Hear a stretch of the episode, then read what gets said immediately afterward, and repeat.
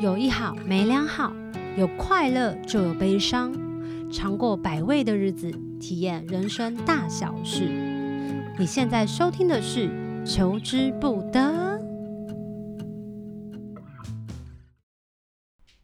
Hello，大家好，欢迎大家收听这一集的《求之不得》。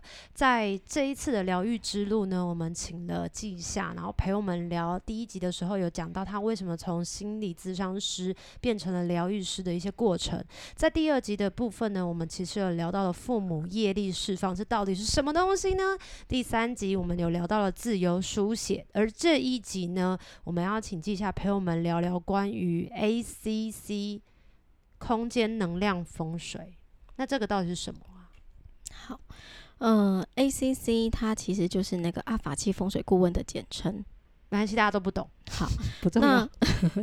重点就是有一个概念了，就是其实我们的空间它其实会影响人的身心健康跟稳定。这跟中式风水是一样的吗？不一样，Why? 不太一样。你说是因为没有拿那个罗盘？传统的风水会蛮重视就是屋子的结构，是。然后可能当当然有一些传统，它比如说财富啊，嗯、呃，或者是一些比如说做生意的那个生意，呃，什么位什么位置，对对对，他们会在意这个部分。但你们也有啊，我们也有，但是我们强调的就是说，在空间里面，我们怎么样找到这个空间的潜能，以及我们去了解，就是空间居住在这个空间的人，他想要在这个空间里面。获得了什么？嗯、呃，有什么样的期待跟目的或支持？其实人跟空间是可以合作的。所谓的空间是指我现在居住的这一层，或者是还是是我这一栋，还是是我这个社区啊？好，呃，我们在做空间能量风水的时候，会先界定范围。对，那你可以做的就是代表你有使用权，你有主权。哦哦，然后我们才会去确认一样的。我们用第八脉轮确认的时候，会确认我们可不可以做这个空间的风水，嗯，因为他也要看第一个，呃，这个空间他有没有想要被做。但是现在的空间大部分都愿意，嗯，这个空间做风水的意思就是，第一个我们会先去清理能量，嗯，然后净化。为什么要清理能量跟？因为在这个空间里面，有时候我们比如说这个。嗯、呃，屋子前面一个人他所住的，可能他有他自己生命能量的状态，是。那这个能量的状态它会残留在空间当中，可是它并并不符合，或者是属于我们生命的能量跟目的，它会影响或干扰，那么可怕。但是我不会知道，你不会知道，可是你可能会感觉到，有一些能量敏感的，他进到那个空间，像我举人跟人之间好了，不要讲空间，好，因为人也是一个能量体嘛，对，那。如果我今天我看到一个人不舒服，就是就是这个人让我不舒服，我就算我进到那个空间，我就会有感觉，会好，或者是我就不想靠近他。懂。那有些人更敏感，就是这个人他不在了，可是他留下了一些意念跟能量，他还是会在空间当中。很像是男女朋友分手之后，就会有男女朋友就是把东西就送给对方，或者是丢掉，那概念是一样的。对，或者是比如说搬家，你可能前面的这个屋主他可能就是吵架离婚，嗯，那他就会带着这样的一种不整合或或者是一些这样的能量留在这个空间里，好不舒服哦。但他们也不是故意的啊，啊就是会发生这样。那所以透过那个能量回到他原本的他自己的一个比较纯净的状态，我们住进去的时候，第一个我们也可以比较容易把我们的意念跟意图放进去。嗯，可是很有趣哦，就是说你会找到这个房子，一部分可能也跟你的生命议题跟需要共振，所以他带你来到这里去学习。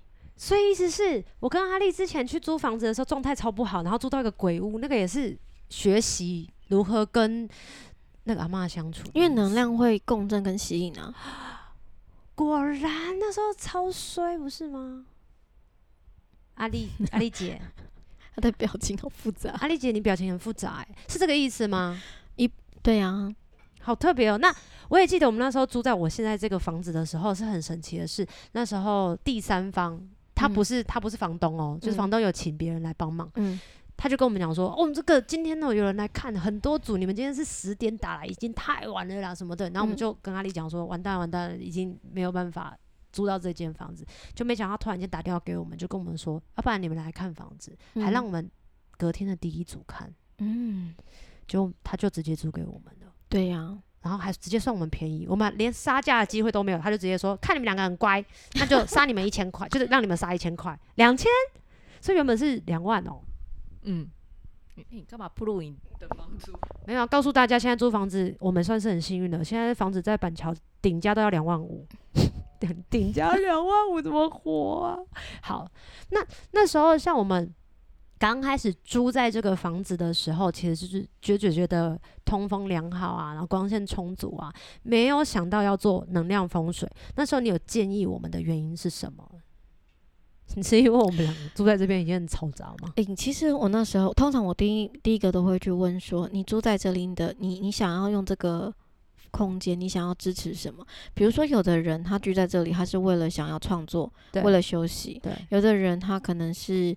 想要他的生意兴隆，对，就是他有不同的目标。那我们会去看这个空间能不能去呃调整这个能量状态到可以让你呃真的往那个方向走。对对对，一起。哦，所以那时候我们第一次要调的平衡，你记得吗？好像就是室友之间的争执相处，可以互相成为自己，做自己想要做的事。对，哦，这蛮重要的。而且那时候，因为我们从比较大的三十几平在永和租的那种公寓，嗯，来搬到这里的时候，其实最吵吵的那个症结点，竟然是我们的沙发。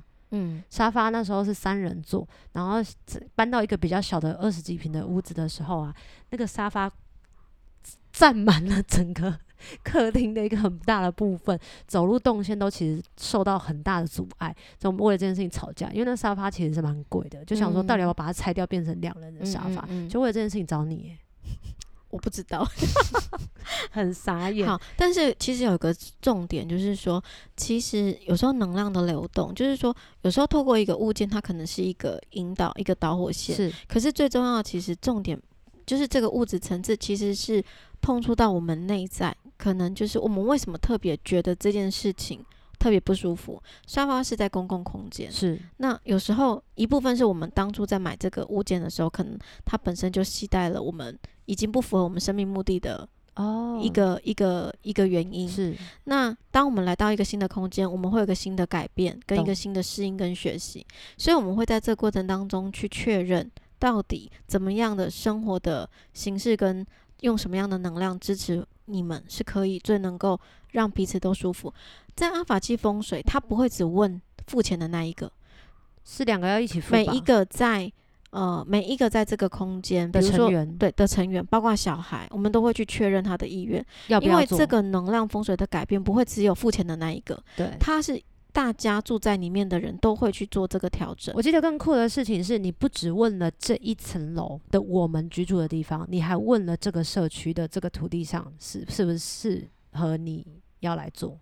嗯，你看懂吗？会去做一些确认。其实，嗯，如果只是出街的，原则上他就会问房子的结构。对。但是如果今天要做到九大，那它的范围就会更大。就是你说进阶的部分是吗？对对对对，对。我还记得那时候有一个蛮酷的事情是，是我们一般人都会想象风水这件事情，就比如说啊，这边不能开火，然后就把那边封起来。你知道有你知道有一些中式是会这样子要求的嘛？或是那边要放一个什么水晶球啊，让它流动啊，干嘛什么财源广进啊之类的。可是，在做 ACC 的时候。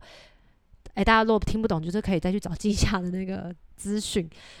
其实是可以看到，它上面是有告诉我们说哪边是可以做哪一些调整的。比如说，呃，哪一个元素，风火土水的元素，或者是我像我房间是有一个小小阳台，嗯，可是其实我都是一个非常难睡觉，因为我就是住在十十字路口。就算你看，你听，现在就一台救护车，半夜就会突然间的就呼啸而过的那种机车组，嗯哼，完全没有办法睡觉。我记得那时候记下就有跟我讲说，他读到的讯息是要在我的外面的那个阳台玻璃窗那边贴的一个是有彩绘感的，让没有办法让别人直接看透到我的房间的。嗯，觉得这件事情蛮重要的。然后我们后来其实做的调整，也关于沙发上的调整，就真的变成两人座。阿丽，我们那时候状态是不是真的有蛮大明显的改变？有吧？嘿，对。哎，我会觉得。在这个客厅的空间很轻松，就是因为以前这个沙发在的时候也没有一个餐桌，所以就是都要在客厅整个最大面积的桌上吃饭什么的，所有的空间范围其实都仅限限于客厅的某一个方形区内，但是另外一边就变成堆满很多杂物。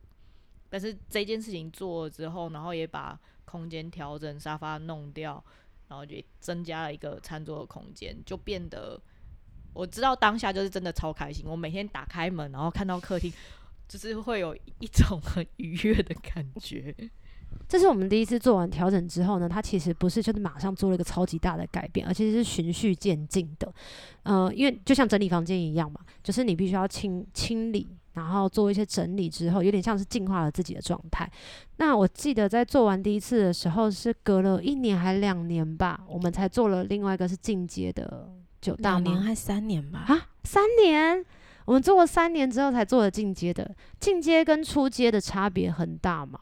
我记得进，我记得进阶好像还有那个四年，对，四年。这四年是因为没有钱吗？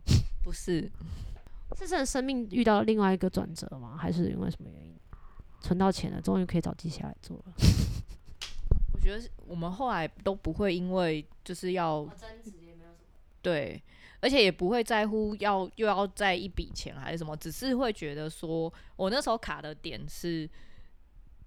你不爱整理家里，好，谢谢。这边我就不让他拿麦克风了。我记得那时候我们要做第二次的时候呢，其实心里面还是有一些忐忑的。就想说第一次做完了，其实好像也没有什么大大问题，除了就是对他刚刚说的不太爱整理，但这个很难呐、啊，工作上。呃好，我们就不不不讲借口了。好，我这边试着回应，就是几个问题，然后再把这个回答出来。就是在一阶的风水会做的第一个就是清理能量、净化能量，去邀请这个空间，唤醒这个空间。是，然后我们会去做找到空间的脉轮，是七个脉轮就代表七种不同的潜力。我们会在不同的脉轮上面去使用跟运用这个能量，在一个房子里面找到它的七个脉轮。对，然后跟五元素火土金水木是，那每一个元素其实。这个能量点也，它会跟这个空间的能量的和谐流动有关。是脉轮的话，就是比如说，呃，心轮它就会跟呃我们的交流、给出爱有关。是，所以我们就会看这个心轮的点。如果今天这个点它都是上面摆垃圾，那你就可以知道，哇塞，我们在承接爱跟给出爱，可能真的是不太容易。我们如果可以让它变成强化，我们就可以运用这个心轮的能量去支持我们现在的生活。嗯，那每一个人。嗯，运、呃、用心轮的能量的状态是不一样的。嗯，这是一阶风水。那第二阶呢？二阶风水它就会做到更大。为什么你们当中来做到九大？是因为你们的生命状态第一个来到一个改变的阶段。嗯，然后你们开始有一个所谓的生命蓝图。嗯，你们想要开始去创造我是，就是你们呃，其实。房子是这样，就是说，如果这个空间的主人他对于自己生命蓝图是很确定的，这个空间他会愿意支持这个人的生命的状态，嗯，成为一个这样的一个呃神圣空间。所以呢，我们会去看 GPS，就是就是你们的每一个 GPS。去就是写那个我是嘛，创造怎么样的一个写了一张纸，然后就是有点像是我们要成为什么样子的人，什么样子的形象等等等。对，会去做很大的整理，然后会有一些仪式去协助去强化这个部分。是，然后一样的就是我们会去呃定锚这个空间的能量，就是会去修补天堂的一些裂口跟大地的裂缝，嗯，然后把整个空间的能量锚定在天堂，就很像我们。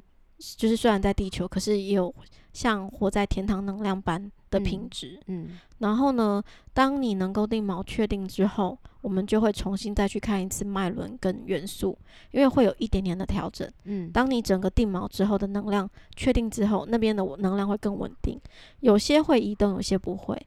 然后再会去看八卦，八卦也是去看不同的卦象的，呃，它会也是跟我们能不能去。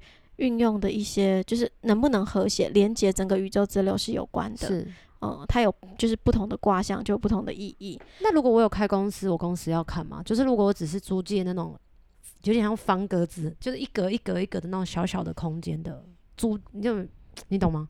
就是我我才刚创业，然后我没有那么多钱可以成立一家呃完整的一个，比如说几房几厅的公司，但是我就租借一个小小的小办公室，行动办公室，那样子的情况下也适合做风水吗？他可能就是做他那个空间，他自己专接就可以，他不用做到九大。哦，因为九大还有你会去看这个空间里面的守护天使有哪些天使在这个空间，嗯、力量动物、嗯、感官地图，就是嗯、呃，你你的这个家会有一个属于你的一个味道，或者是触觉，就是跟感官有关的。我们家什么味道？洛神。对，我记得，我根本忘记这件事了。天哪！但我知道我们家有瓜牛。有青鸟，有猫头鹰等等，还有独角兽，还有独角兽。对，然后他还会去看，就是说行星，它有点像是这个空间的呃运势，就是有哪一些干扰的行星，嗯、那我们怎么样去协助自己把这个干扰的影响减缓？嗯，那哪一些是支持的行星，就运用这个好的运好的运势，然后去。去做一些事情，做完了所有的好处都会回来，就不会有任何的伤害或者是任何的不开心的部分吗？该学习的还是要学习。通常做完做完空间风水，你会可能会经历一个转化的过程，因为当你光现在就在转化的过程吗？嗯哼，当光进入这个空间的时候，黑暗会浮现。可是我们太黑了吧？谁要？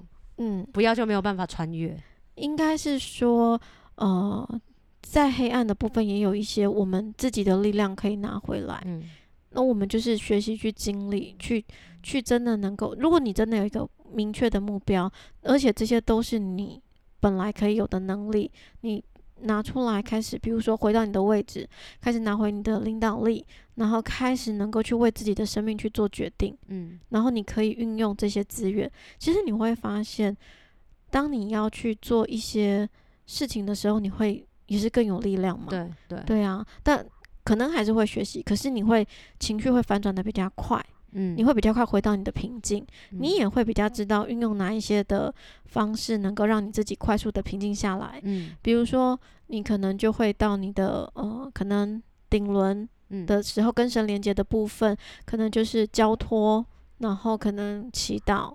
嗯，然后让你真的可以回到平静，嗯，或者你可能会去到你不同的，比如说不同的元素当中去运用那个元元素的能量帮自己充电，嗯，其实我觉得很有趣，就是说你在做完阿法七。呃，空间风水的时候，你会跟这个房子有更多的连接。很多时候，我们对我们自己的房子，其实是很多角落其实根本不清楚，我们也不想理它。它就像是一个禁区，可是你说杂物间那种，有可能对。那它在那边囤积的就是一个僵化的能量，没有人要理会的一个 CD 柜。我记得我们那时候第一件事情就是读到了我们在角落的客厅角落的 CD 柜，然后那边刚好也放了一台。那叫做什么页表机？然后我们就说，为什么才刚买，可它一直坏，很奇怪又贵。然后重点是我出钱，然后我就更生气。然后阿丽那时候就也问了季夏这个问题，季夏回答的很悬。你记得他回答什么吗？他不想要合作，因为他前面摆了一个哦，他的桌，他的桌子他不喜欢他啊。他说他的桌子那个小学生书桌太老了，他不想要跟那个老人合作。什么意思？然后还说他刚好就是在对对在最角落的地方，他没有被看见，他被遗忘了。所以那时候其实有做一些调整，是 CD 柜被遗忘，所以他要被调整。然后列表机不想要跟桌子合作。什么？大家是不是觉得这一集有点怪力乱神？可是其实哈，我会说，我们空间虽然它是物质，可是它也去传递很多我们自己。呃，我们在生活使用的某一些投射，嗯，承载着我们的一些对它的感觉，嗯。那当每一个东西，我们真的都充满的爱，有觉、有意识、有觉知的去使用，其实我们也很像我们在运用我们自己一样，嗯。我们身体其实，我觉得那是一个觉察的过程，然后我们带着敬重去使用，你会发现整个空间都是爱跟支持。你在里面，嗯、呃，不管是你要休息跟充电，你都会觉得很舒服，嗯。就你。以你从外面回来，你会发现做完空间风水的这个房子，它就很像有一个结界跟保护，好像是。而且后来那时候很神奇的是，我们那一台列表机，它其实坏掉次数变少，就是愿意合作的机会变多了。它好像配合度比较高，因为我们帮他换了一个比较新的小学生书桌，让他 就是真真的。后来又帮他买了一个新柜子，他感觉就是你知道。情绪比较好，我们就也觉得好神奇哦，怎么会这样？第二次做的时候，其实也非常的神奇，就是做完了你说的那个九大能量 GPS，对 GPS 的时候，我记得有一件事情是阿丽提醒我说，比康来我们家练团，然后那时候我们刚做没多久，然后比康就说了一句很酷的话，他说什么你家很亮还是什么的，嗯，很像是类似你家好亮哦，然后我家人也有来。我们我们这个空间一进来，他说：“你们家好温馨哦，或者是你们家很棒哎，我很想要住在这，反正就是诸如此类的。那我想要问一下阿丽，你觉得做完了这两次的风水，对你来讲有什么样子的很大的转变，或者是你觉得得到什么样子的支持吗？我一直的感觉都是可以在这边很放松，所以会很让我不喜欢出去这件事情。但是这件事情我其实也要有点调整啊，就是我太宅了，这是副作用吧？做完能量风水之后，这个人再也足不出，哎、欸，很适合现在，现在就是尽量不要。所以我觉得现在大家很很需要做风水。我觉得这个呢，他在训练我怎么可以宅在家。哎、欸，我要回归到就是每一个人的目标不一样，你。那个阿丽，你对阿丽，你下次有机会再把你的那个目标跟期待拿出来，你会开始理解为什么你会有这个。举动吗？对，举动或选择。真的假的？是，是，好神奇哦。那我知道他这就是他的目标嘛。他说我尽心尽力的享受一切美好，而且是个有力量的存在，就是他现在 right now 在做的事情。是，他会有一段的经历。但我要说哈，每一个家庭的需要跟房子的个性不一样。有时候你们对你们来说，他可能就真的只是物件上面的。调整，嗯，那有些他可能，比如说像有一些我们会遇到，他真的是可能，因为只要是 ACC，他会跟矿石，他会去跟矿石连接，可能在这个空间有一些频率或者是存有，嗯，那我们也会先邀请他能够去到他需要去的地方，嗯，他就是会有不同层次的需要，嗯，所以他玄幻跟神奇的方式是不太一样的，太神奇了吧？我觉得如果有机会，大家都一定要试试看这个神奇的东西。刚开始我要做的时候啊。其实阿丽是非常的不同意的，因为他觉得这件事情要花钱，然后现在那时候其实我们没有没有那么多的预算，所以他就觉得为什么要做这件事情？你不就把家里整理好就好了吗？一切都没有事情。可是我真的觉得有时候争执或者是看他家居住的这个空间的环境的状态，其实不是那么简单的，光是把东西整理好就好的。所以那时候他真的在做的。当下他也没有任何的觉得好像可以得到什么样子的改善，就没想到做完没多久之后，还慢慢的就接受整件事情，并且觉得是很乐意、很开心的做这个服务。诶，嗯。我我觉得一部分是说，我我觉得，因为这个风水，它并不是我们自己做的爽，不是疗愈，不是不是顾问自己做自己开心，嗯，而是真的会回归到你们的生命，嗯，就是你们到底想要的是什么？你们愿不愿意让空间来支持你啊？如果人家可以支持你，你知不知道你要的是什么？我觉得那个东西会扣得很紧，对，所以也因为这样，他进行的一些转化跟学习就会更明确，没错。然后你也会发现说，OK，的确有一些。架就是该吵，有一些话就是得要说清楚。对，然后这个过程当中，你会慢慢的靠近自己。所谓的有力量，也就是说，我们在生命当中真的遇到的一些课题，我们愿意去穿越跟学习。嗯嗯，我必须还要再补充一点，就是第二次我们在做那个能量风水的时候，然后这一下就叫我们把东西是烧一烧，就是把我不知道他怎么解释，反正就是去河河畔，然后。有点像是把过往的一些东西，什么力量找回来，还是什么东西释放出去的。嗯。然后我那时候，他有接下来有跟我们讲说，房子跟我们说了什么？房子说他很爱我们，嗯、然后他支持我们，大概到还有一一年多的时间，到两年左右吧，我们就会离开这个地方。就这个地方已经再也可能没有办法了，给予我们更多的支持了。嗯。我是一个非常喜欢搬家的人，所以那时候呢。呃，离开了家里，然后去河边的时候，要做刚刚说的那些仪式的时候，我在河边大哭。哎，你阿丽，你还记得那时候我在这干嘛吗？我也很错愕，就哎、欸，你为什么就是泪流满面？那你那时候有吓到吗？没有吓到啦，只是觉得哦，你的是性情中人，神经病，你有病哦，没有啦。因为他刚开始要放我们出门这一件事情的时候，他就是读了这房子这几年支持我们，然后他的想法，因为他不知道自己可以这么重要，对他他突然就是也意识到了自己不只是对唤起了他有一个功能是，他可以尽到就是爱我们、照顾我们的责任。他觉得就很像我们大家都是一家人，对，就是这是他房子这一生他没有意料到的，对对对，意识到的，对，嗯。那后来做我记得那时候我们做了一件超级好笑的事情，然后我本来想说，我一定会忘记今天我为了这个房子在哭，因为我们不是就是超级爱看五九一吗？然后我就跟阿丽讲说，阿丽，那你拍拍我，因为想要叫他拍照拍我这样子嘛，因为我想说你拍我，那这样子至少我可以做纪念，我之后要写文章或者是 IG 纪念这件事情。你知道他的拍拍我，他就直接拍着我的肩膀，啊，他拍我的脸，他就这样，我就说阿丽，你拍拍我，然后他就过来拍我两下这样，然后我说你在干嘛？他说不是拍拍你吗？我说这是拍痴。我说是要拍照，他说 OK，很幽默。对，其实我觉得在做那个空间风水有很多非常有趣的部分，就是有时候我们从来没有想到，我们嗯、呃，像像在做的时候，就会我们没有特别告诉别人，可是其实嗯、呃，因为第八脉轮的讯息有时候它就是很核心的，是它就会把一些嗯，可能你们。我们也没有想过的讯息，对，告诉我，对，可是那是重要的，懂？对。然后这个整理跟再一次看，你是不是知道我们所有的秘密是这样吗？就是如果我做疗愈了，然后做能量风水，你就读完了整间房子的所有人的秘密，那我爸爸怎么样？我妈妈怎么样？那种那些人会不会吓死？不是这种，OK。其实会去，我我有说哈，天时地利人和会读到现在所需要的，嗯，一些资讯。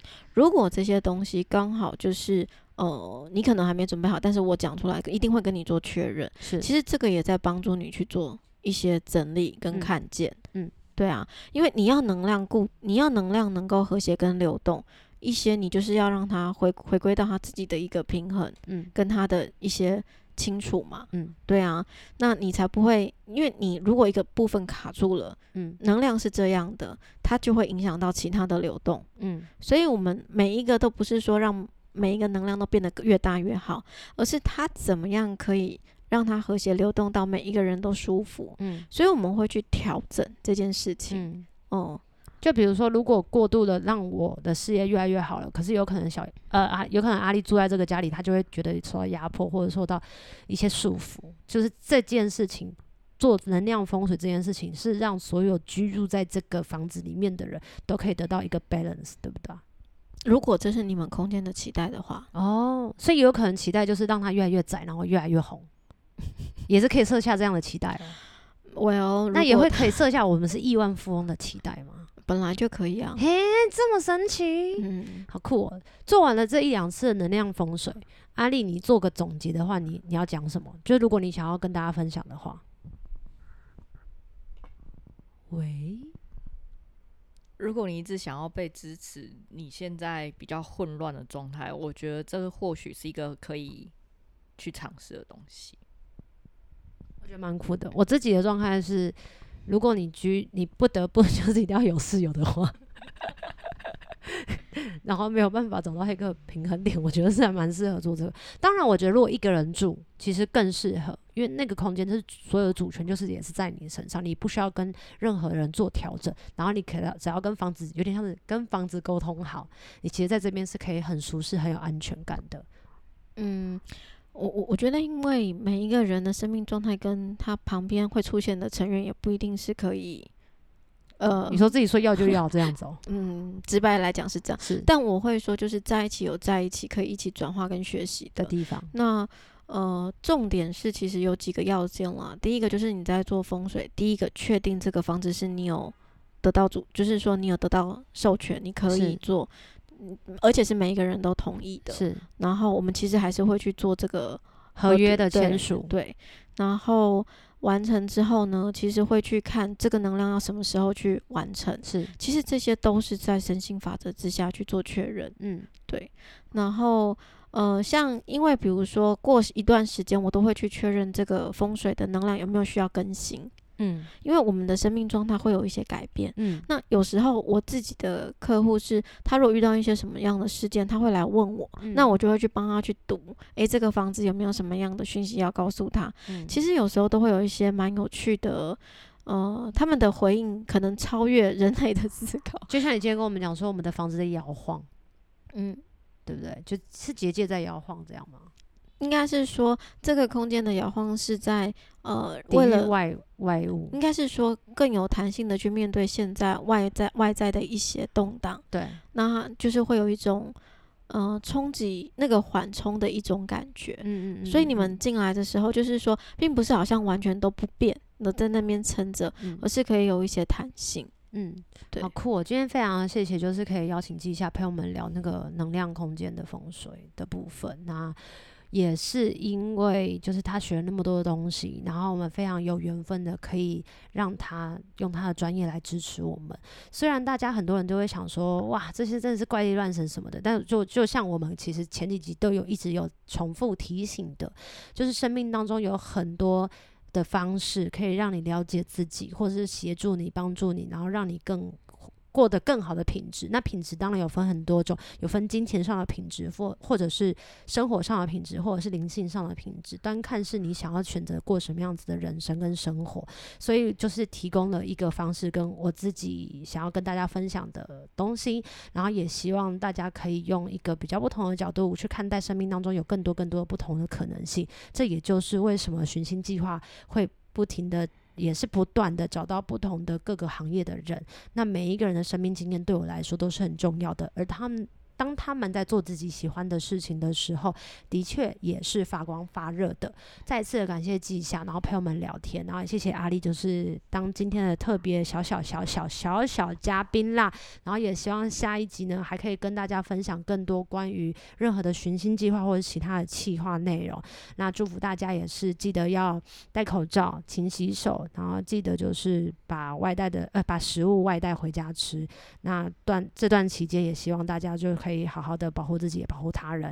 那非常的感谢所有在 Podcast 面前或者是 YouTube 面前聆听的朋友们，然后祝福大家都有一个很棒的夜晚，期待下次见，晚安，晚安，拜拜，拜拜。有一好无两好，有老瓜嘛会老烂。没尝过百味的日子，至少有体验一些事。如果有什么过不去的事，别太计较，求之不得。我们下次见。